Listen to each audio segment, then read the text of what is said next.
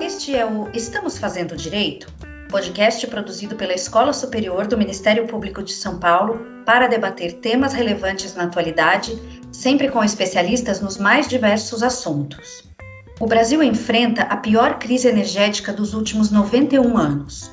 Os reservatórios do Sudeste e do Centro-Oeste, que respondem por 70% da geração de energia do país, estão com 23% da capacidade de armazenamento, nível menor que o registrado em agosto de 2001, quando o país enfrentou racionamento de energia. Para preservar água nos reservatórios das hidrelétricas, o governo vem acionando as usinas termoelétricas, que são mais caras e poluentes. Isso já pode ser sentido no bolso dos cidadãos, com os reajustes de tarifas de energia elétrica que vêm sendo feitos desde o último mês de maio. Pesquisadores do Serviço Geológico do Brasil sugerem o uso da água subterrânea como uma possível alternativa ao agravamento do risco hídrico nas regiões Sudeste e Centro-Oeste. Qual a importância da diversificação da matriz energética? O que o desmatamento da floresta amazônica tem a ver com a crise de energia nacional? Para responder essas e outras perguntas, participam deste programa Patrícia Faga Iglesias Lemos, diretora-presidente da CETESB, e Luiz Fernando Rocha, promotor de justiça do MPSP. Respeitando o distanciamento social, a gravação foi realizada remotamente. E aí, estamos fazendo direito?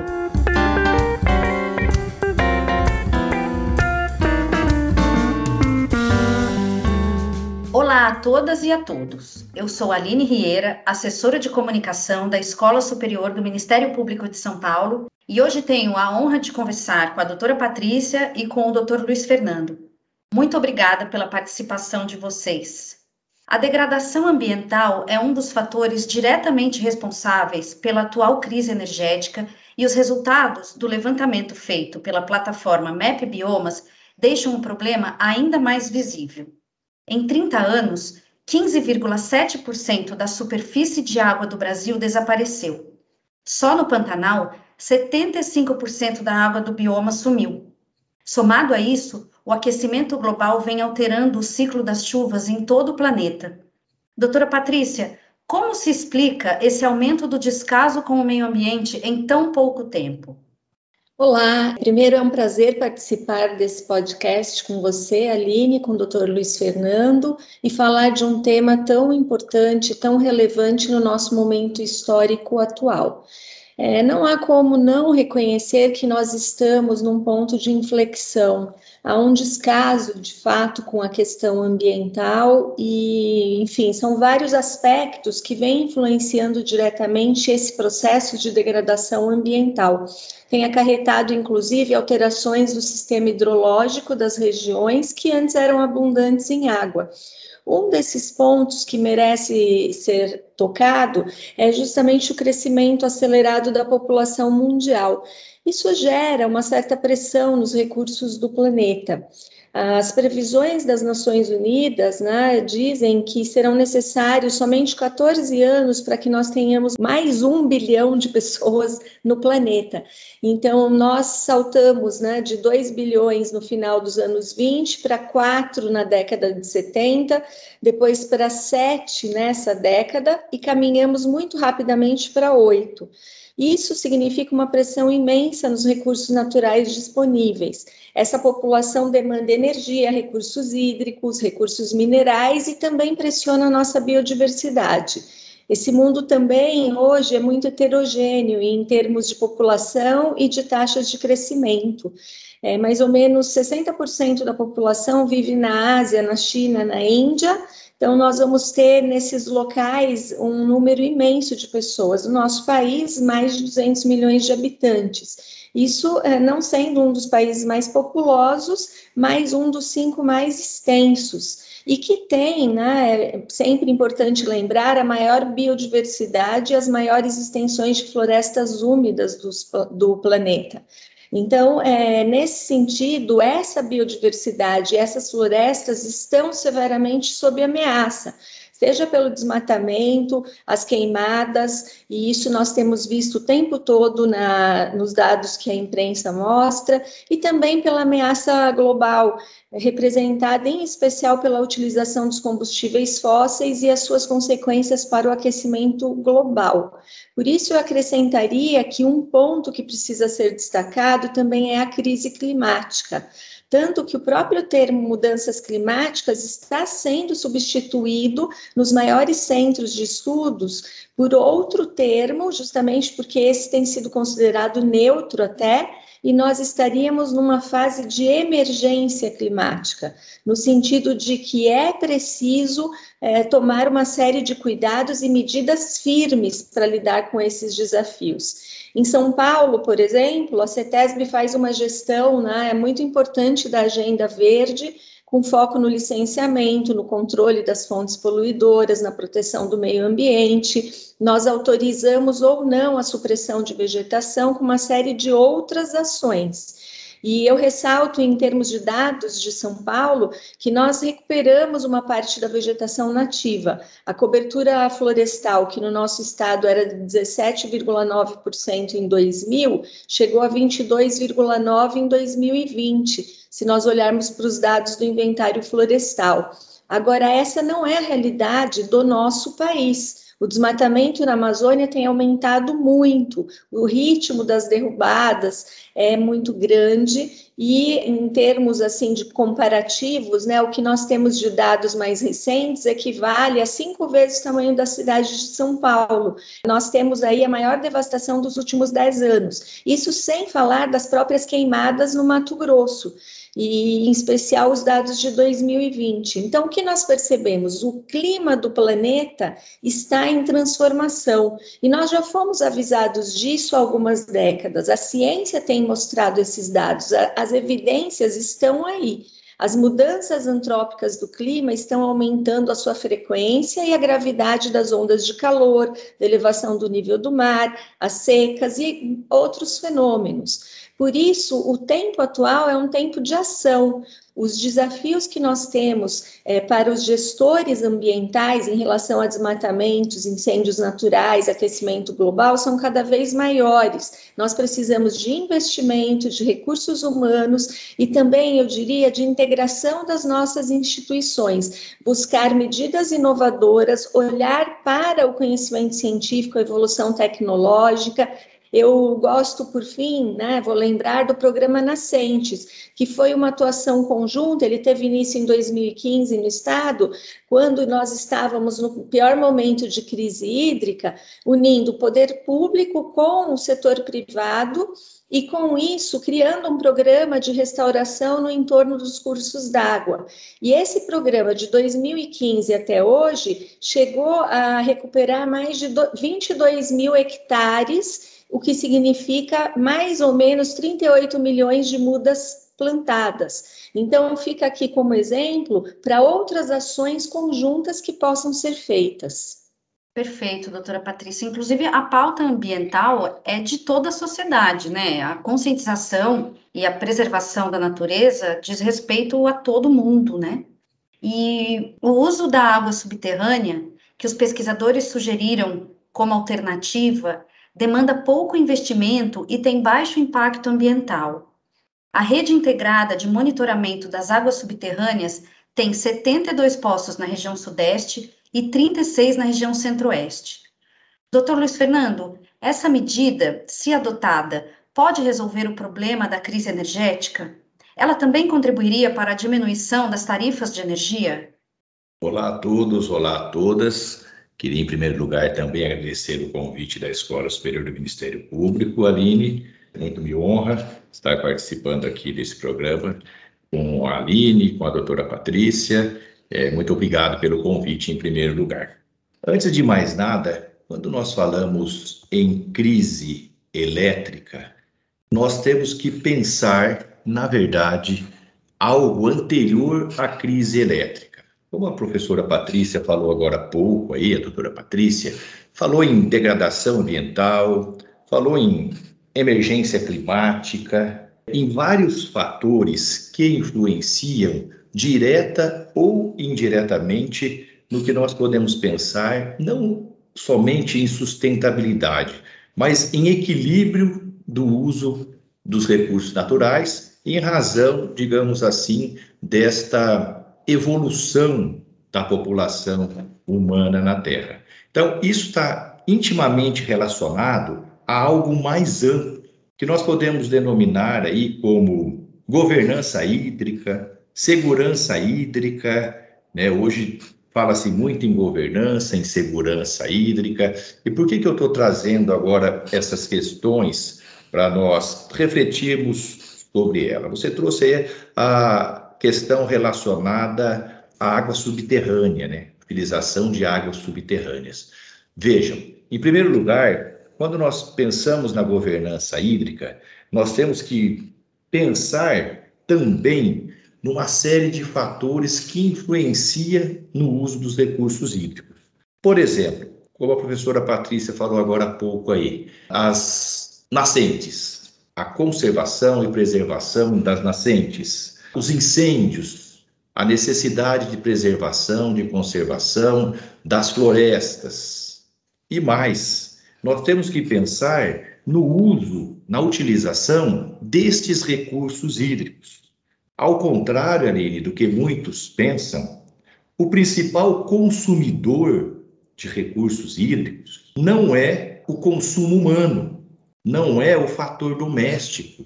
O principal consumidor dos recursos hídricos, por incrível que pareça, no Brasil, 72% dos nossos recursos hídricos vão para a irrigação, 22% para a indústria e apenas 6% para o uso doméstico. Então, veja, nós precisamos pensar em estratégias, pensar na governança hídrica, para que essa governança hídrica traga para nós uma segurança hídrica. E ao que parece, e nós temos investigado isso no Ministério Público desde a crise hídrica de 2013, uma série de fatores que foram é, levados em consideração e me parece que ainda falta muito para nós chegarmos a algo bem distante do ideal, mas que busquemos um equilíbrio hídrico em primeiro lugar. E é óbvio que, com certeza, a utilização das águas subterrâneas através dos poços também contribui e muito nessa escassez hídrica. E isso deve ser levado em consideração, mas não só a utilização das águas subterrâneas. Como eu disse, é um fator complexo que leva em consideração vários fatores, ou, ou melhor, vários elementos em relação a isso. Desde, por exemplo, as perdas da água, Aqui no Brasil, por exemplo, no geral, nós temos aí um índice de perda de aproximadamente 50% a 70%, o que significa que a água que sai lá do, para o abastecimento, 100 litros, por exemplo, chega no seu ponto final apenas 30. Então, este é um fator. A utilização de águas subterrâneas seria um outro fator que também contribuiria muito e além disso, para a utilização dessa água subterrânea, nós temos que ter é, uma fiscalização e controle dos poços em geral, que ainda nós não temos a contento. E para que haja essa fiscalização e controle dos poços, da utilização dessa água subterrânea, os órgãos de Estado têm que dialogar sobre isso. E eu vou falar para você, principalmente na capital, a utilização dessas águas é muito grande e utilização de águas subterrâneas em poços clandestinos, o que deve ser o mais rápido possível, nós estamos trabalhando nisso também, que haja uma regularização desses poços, para que haja um aproveitamento racional e também controlado, que em 2013 nós tivemos problemas, inclusive, no aquífero Guarani, no aquífero Bauru, em razão do descontrole da utilização de águas subterrâneas. E com o aumento dessa, digamos, possibilidade de outros recursos e não só águas superficiais, com certeza isso contribuirá e muito com a diminuição da tarifa das tarifas de energia elétrica. E seguindo na linha do que o Dr. Luiz Fernando falou, a irregularidade das chuvas ameaça o abastecimento de água e impacta a agricultura, além de encarecer a conta de energia, como já dissemos aqui. Doutora Patrícia, quais as principais medidas que devem ser adotadas pela sociedade para evitar um colapso, tanto na distribuição de energia quanto no abastecimento de água? O impacto na agricultura também poderá ser sentido no bolso dos consumidores? vou comentar esses pontos e também acrescentar alguns elementos em relação ao que o Dr. Luiz Fernando colocou. É, eu concordo plenamente que nós temos que olhar também para esses usos da água, né, onde eles são maiores realmente, e ter um planejamento. As políticas públicas, elas são também, e têm esse viés grande de planejamento, e não planejamento apenas no momento crucial, e sim um planejamento a médio prazo, a fim de evitar problemas no futuro. É, ao que parece, a nossa região, até pelas características de localização, ela é uma região que vai passar por situações é, que envolvem o aspecto hídrico e, portanto, energético em diversos momentos. Então, nós devemos planejar essas políticas. A nossa crise, ou a crise atual, ela já foi enfrentada ao longo das últimas duas décadas, e isso trouxe um aprendizado para toda a sociedade paulista, no sentido de adoção de medidas. Então, nós entendemos que a própria sociedade precisa também ter a sua atuação. Nós não podemos pensar que a solução vai ser apenas uma solução no âmbito da política pública ou de uma obra, uma nova obra que seja feita. É importantíssimo que as pessoas entendam que elas fazem a diferença. É exatamente o que nós falamos no papel do próprio consumidor. Individualmente, ele faz a diferença. Então, a questão dos banhos mais curtos, evitar lavar o quintal, deixar luzes acesas, né? É, escovar os dentes com a torneira aberta, são é, os próprios dispositivos para economia nas torneiras. Existem uma série de ações que podem ser tomadas. E o essencial é combater o desperdício como uma regra e não como uma exceção.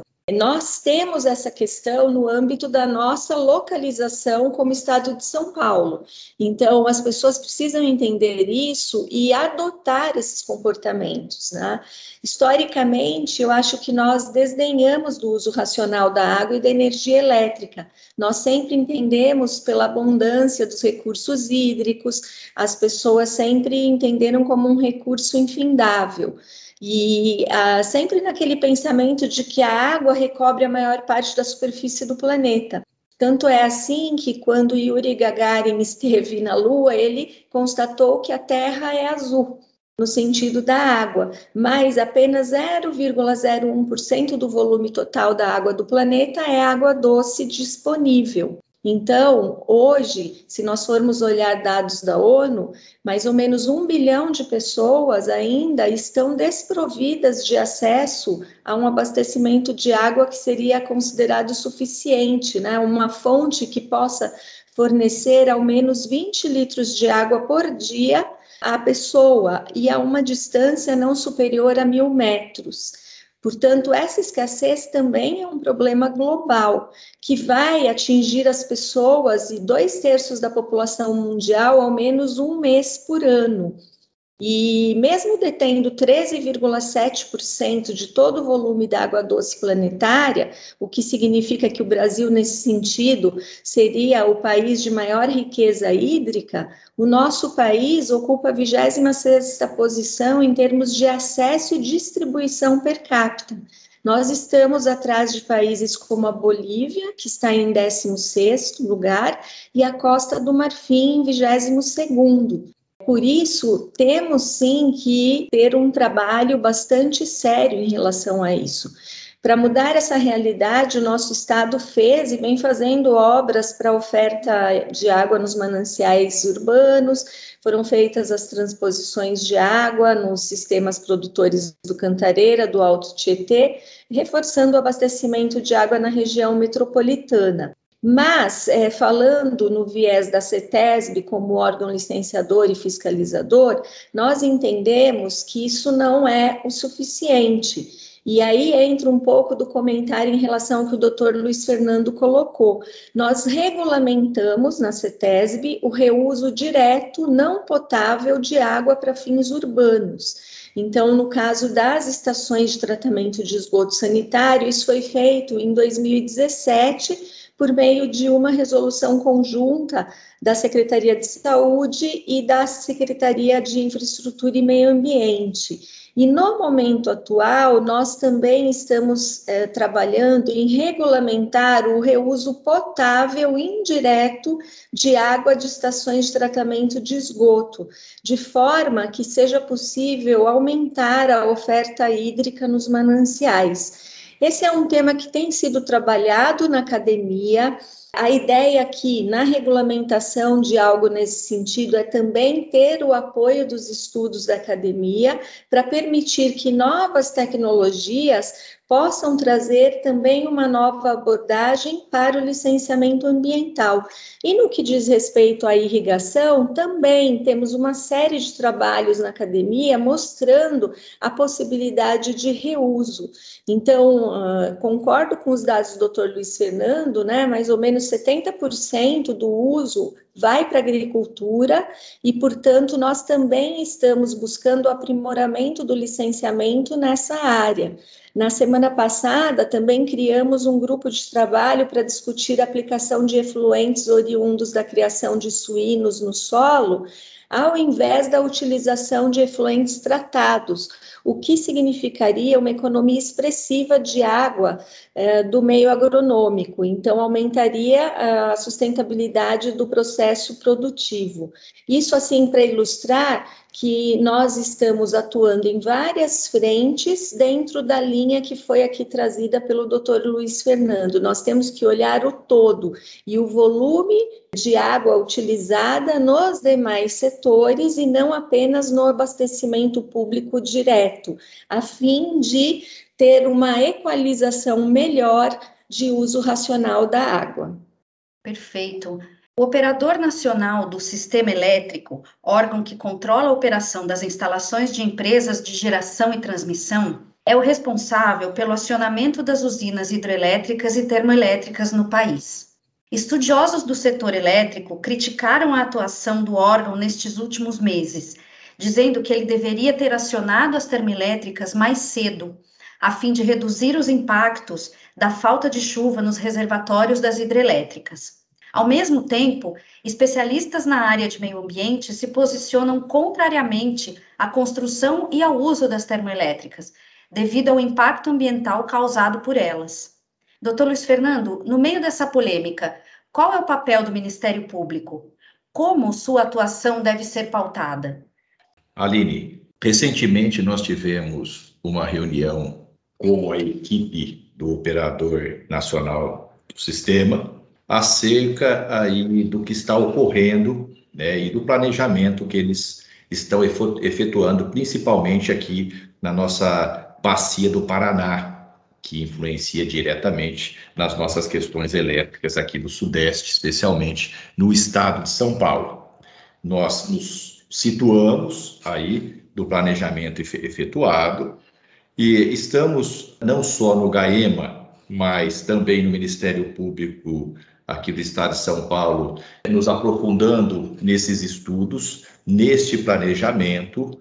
Uma observação que deve ser feita, até aproveitando a fala da doutora Patrícia, é que existem certos fenômenos climáticos que, para nós, hoje, em razão desses dos estudos científicos, das evidências científicas, que não podem ser mais encarados ou desprezados como eh, encarados como uma surpresa ou desprezados no planejamento das políticas públicas. E um desses fenômenos que impacta diretamente no, no que nós estamos falando é ou são as chuvas. Então, isso para nós já não é mais surpresa, né? é altamente previsível tanto o excesso em determinadas regiões, como a falta em outras regiões. Então, nós não podemos pautar todo o nosso planejamento voltado para a questão das chuvas.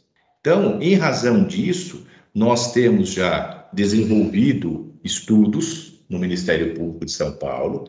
Nós estamos criando um NAI, um núcleo de atuação integrada no Ministério Público, para acompanhar mais de perto esses planejamentos, estas políticas públicas e, se for necessário, adotarmos as medidas judiciais ou extrajudiciais, sempre com o objetivo, em primeiro lugar, de integrar com os órgãos ambientais, de uma forma geral, integrar na forma de buscar soluções não só judiciais, é óbvio, mas administrativa nas políticas públicas, participar também dessas discussões e essa questão que você colocou aí das termoelétricas, realmente nós somos contra a sua utilização, contra a implantação de novas termoelétricas, que isso deve ser feito em último caso, em razão do impacto ambiental, como você mesmo disse,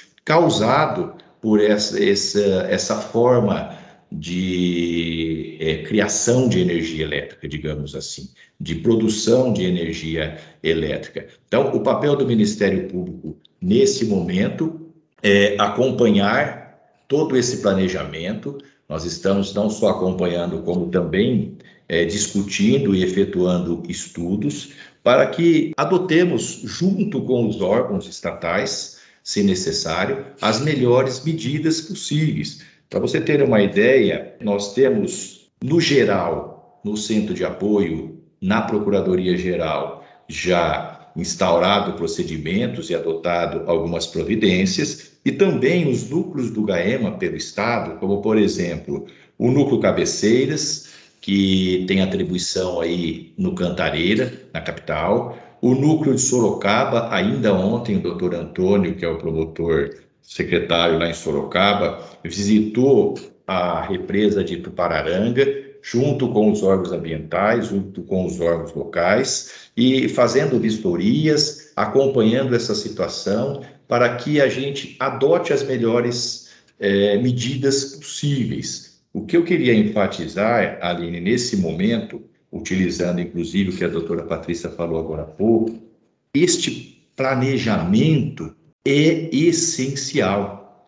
E neste planejamento pelo Estado, deve ser levado em consideração não só as situações, digamos, segmentadas de cada órgão, mais uma visão integrada de todos os órgãos do Estado envolvido.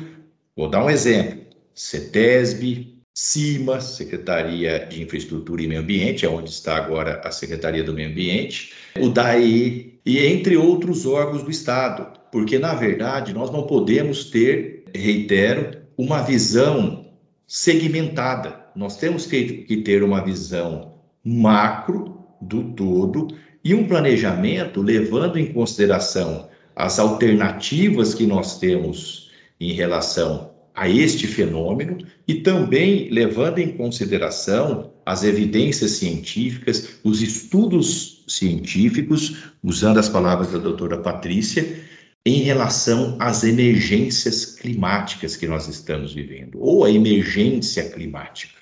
Né? Isso é muito claro e todos nós, Aline, temos visto isso de uma forma assim, até mesmo empírica. Sem muito conhecimento científico, não há necessidade, muitas vezes, de nós termos um conhecimento científico aprofundado para vermos o que está ocorrendo, não só no mundo, mas no Brasil, em relação a isso.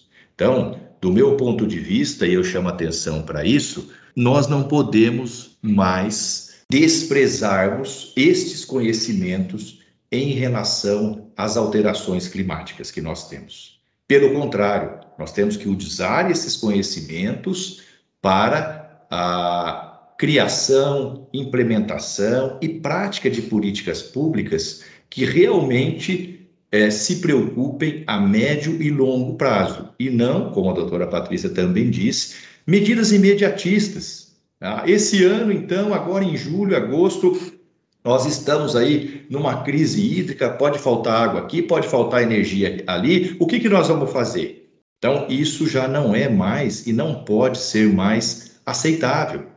A nossa população, a nossa sociedade tem sofrido muito cada vez mais com isso, não só no ponto de vista econômico, mas também no ponto de vista econômico e no ponto de vista da escassez, da escassez energética, da escassez hídrica.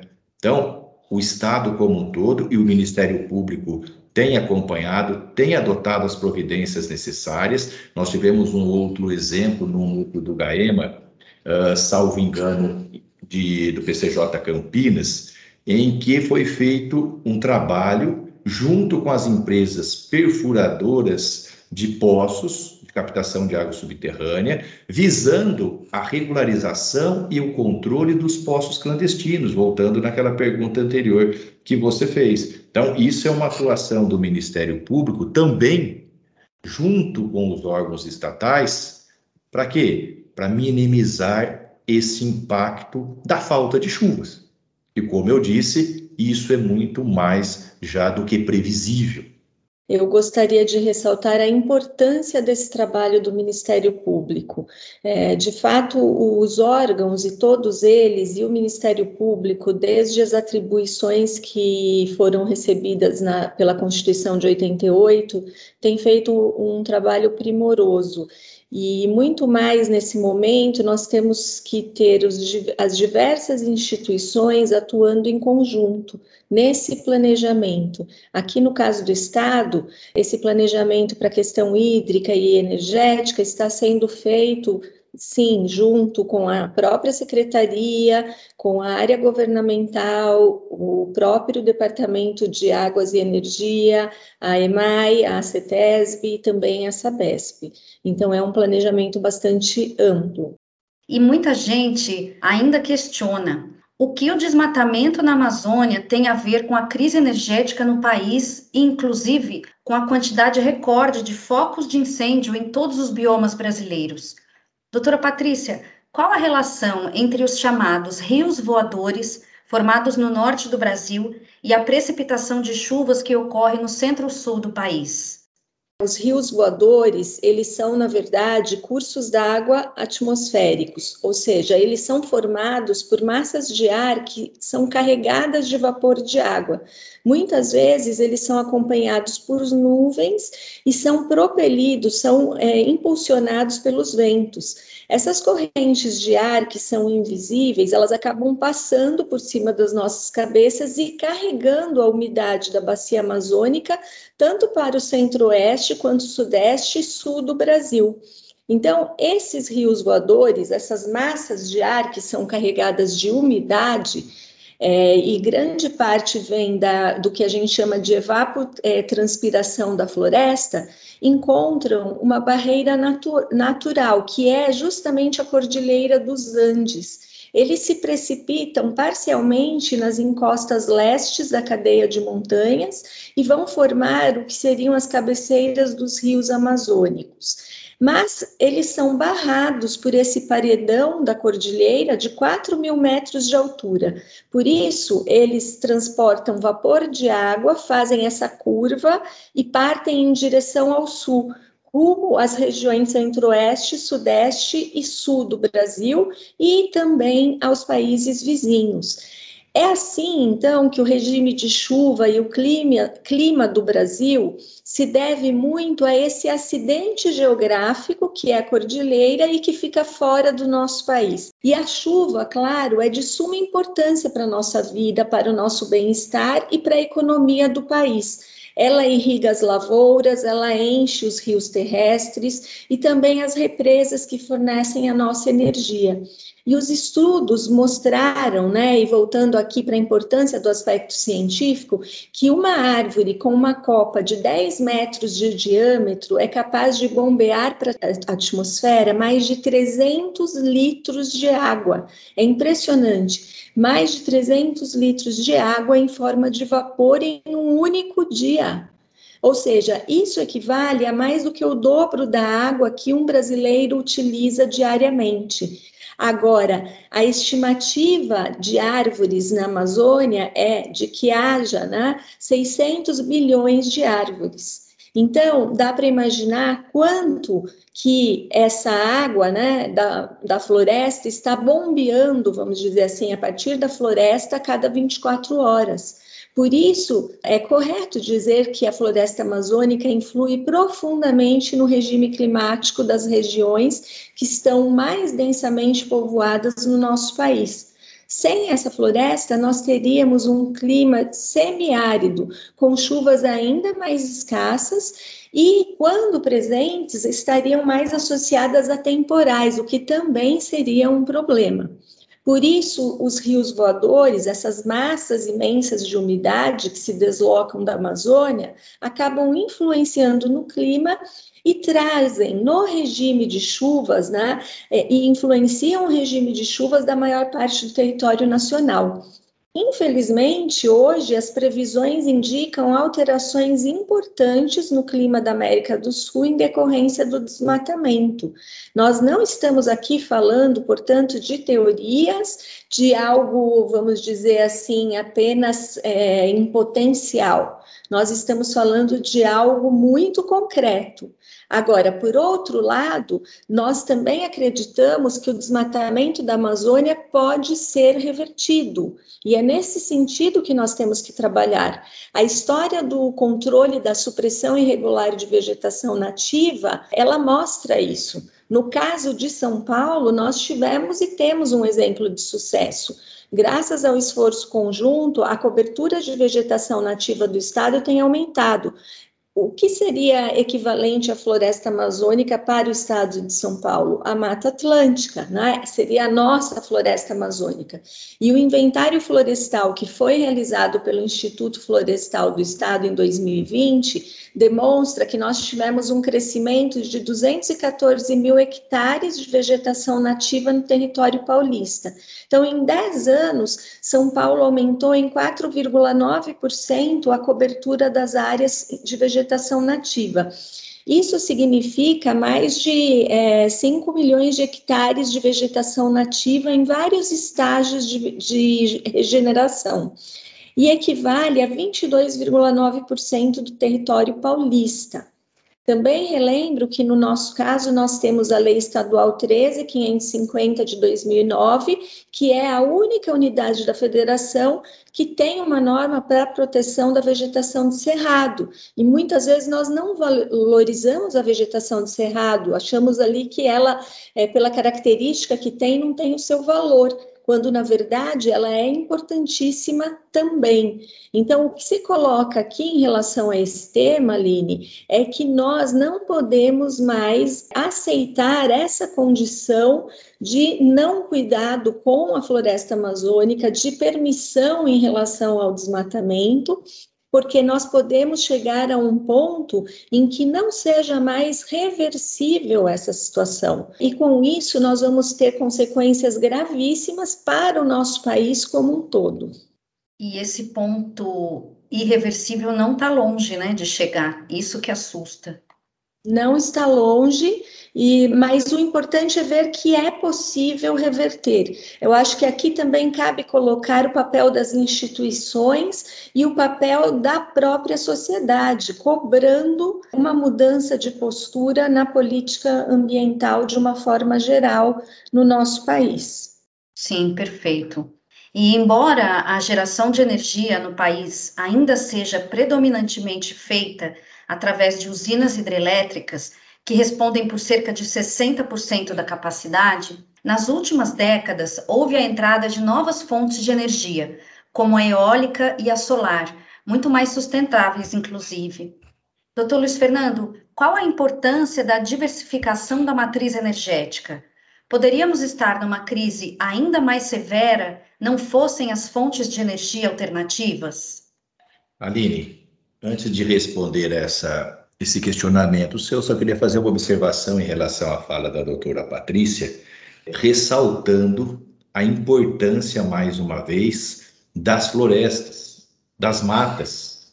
Inclusive, ao falarmos em florestas e matas, nós temos que pensar também naqueles que são responsáveis pela polinização, pela distribuição de sementes, como as abelhas, por exemplo, as abelhas. Então, isso, como eu já disse no começo, é um todo, é uma visão ampla e não isolada quando nós falamos do meio ambiente. Ah, florestas, fauna, solo, Recursos hídricos, nós temos que pensar no todo. E nessa questão das florestas, inclusive, nós ressaltamos mais uma vez, professora Patrícia, a importância da APP, da Área de Preservação Permanente, das reservas legais, que com certeza muito contribuem também nesta questão hídrica. E indo agora já para a questão colocada pela Aline, na verdade, nós temos aí, Aline,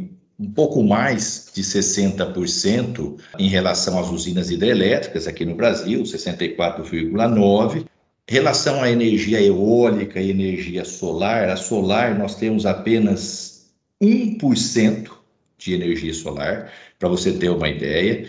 Então vejam, há sim a necessidade de uma diversificação, de uma busca de outras alternativas na matriz energética brasileira, que a nossa matriz energética ainda vem aí da década de 70, da década de 80, onde, em razão dos nossos recursos hídricos na época em abundância, optou-se pela matriz energética através de usinas hidrelétricas.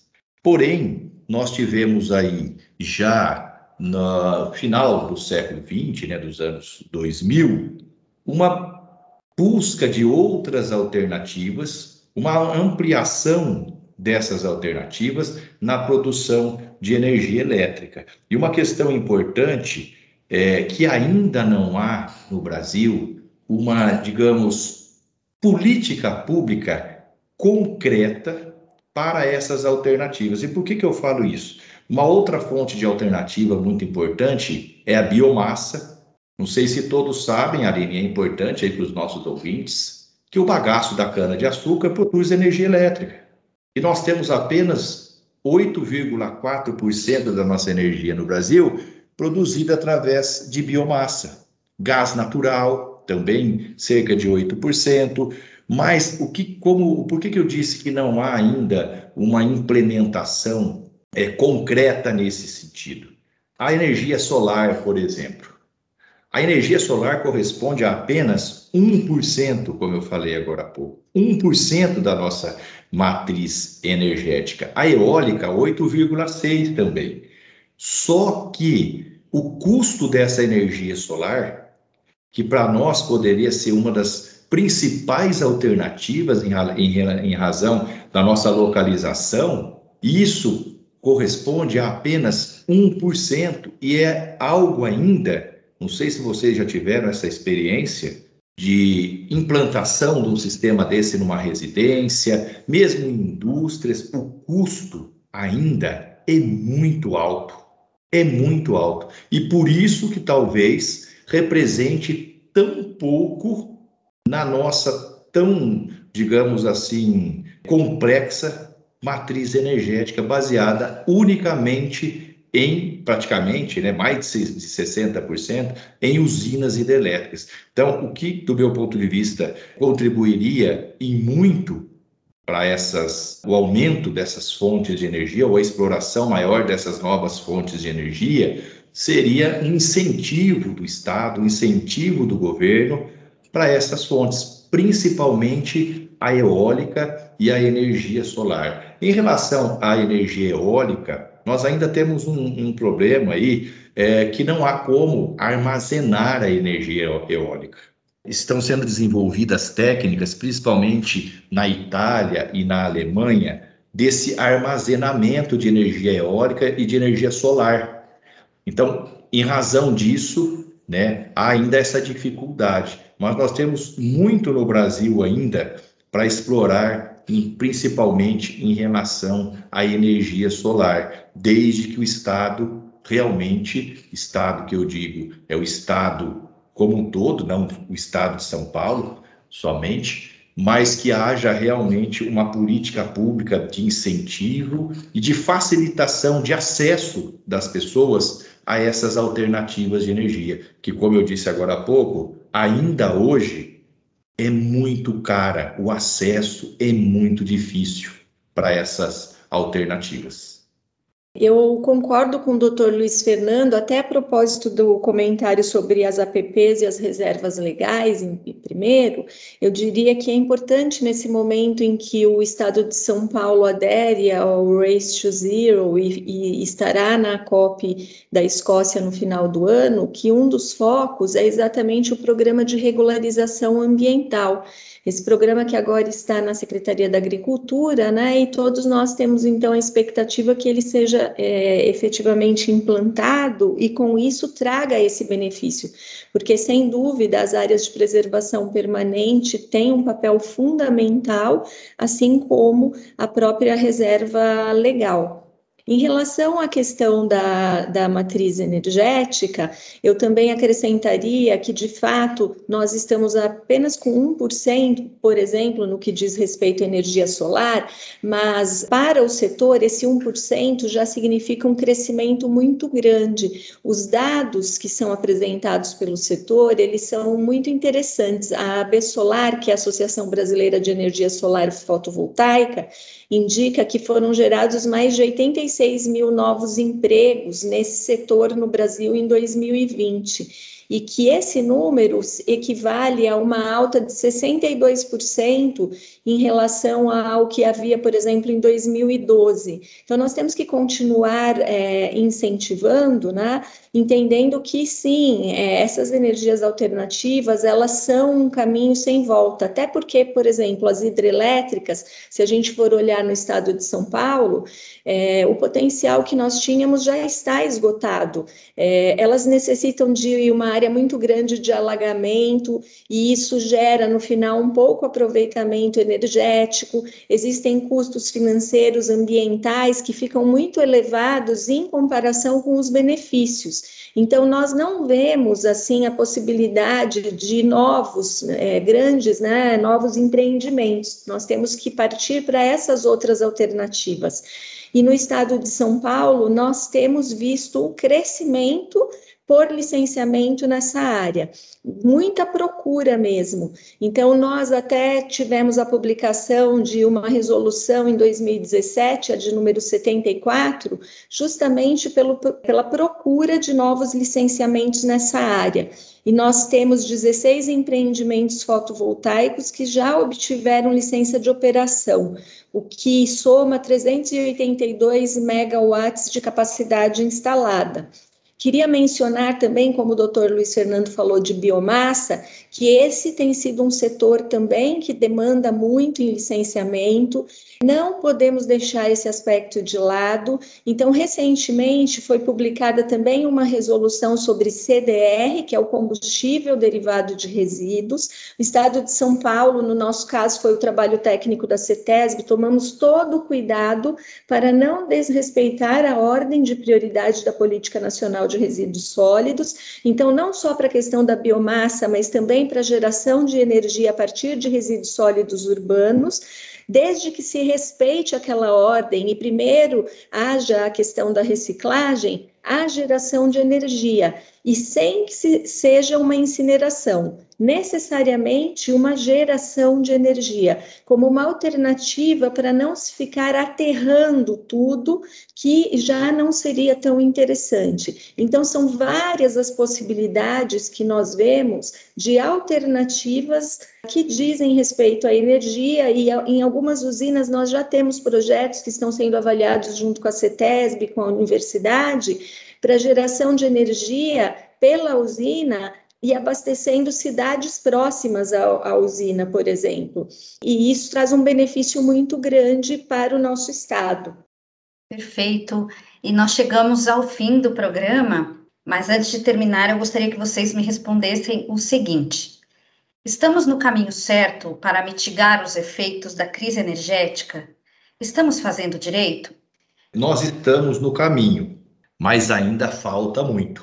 Como foi dito aqui no geral, pela doutora Patrícia, por mim, É, eu acho que ainda falta muito, falta muito planejamento, muita visão macro para esse planejamento e falta muita consciência coletiva também, como disse a doutora Patrícia, da sociedade em geral, é, da valorização do uso da água, ou seja, nós temos que valorizar mais este bem tão precioso para nós e que até há pouco tempo é, era visto como um bem infinito, que é a água principalmente, e nós vemos hoje todas essas dificuldades que nós estamos vivendo em relação à escassez hídrica, que tudo que nós falamos aqui está intimamente relacionado ao que eu falei no início, a governança hídrica, a segurança hídrica.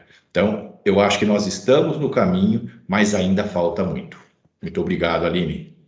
Eu, em complemento, também diria que a nossa legislação, a legislação brasileira, tem evoluído muito, mas exercer controle de poluição e cuidado com recursos naturais é um desafio constante para nós exige que estejamos sempre atentos às inovações tecnológicas, que possamos revisar as nossas exigências, que não haja um descompasso entre as regras de licenciamento e as mudanças no conhecimento científico e também a incorporação dessas mudanças no processo produtivo, nós entendemos que é preciso criar estímulos para as iniciativas do setor privado, para que eles possam ir além das exigências legais. Hoje há toda uma visão da agenda ISD isso é demandado do setor privado, então eu acho que nós já saímos daquela fase do que era chamado greenwashing, em que as empresas, na verdade,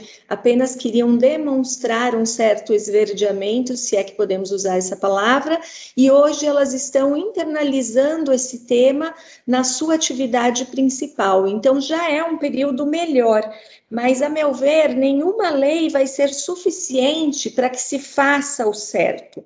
Essa lei, ela ou a legislação sempre precisa ser convertida em políticas públicas e ao mesmo tempo precisa ser apropriada pela sociedade. As pessoas individualmente precisam entender que devem cobrar o cumprimento da lei, que devem participar mais. E essa não é muito ainda a característica do brasileiro.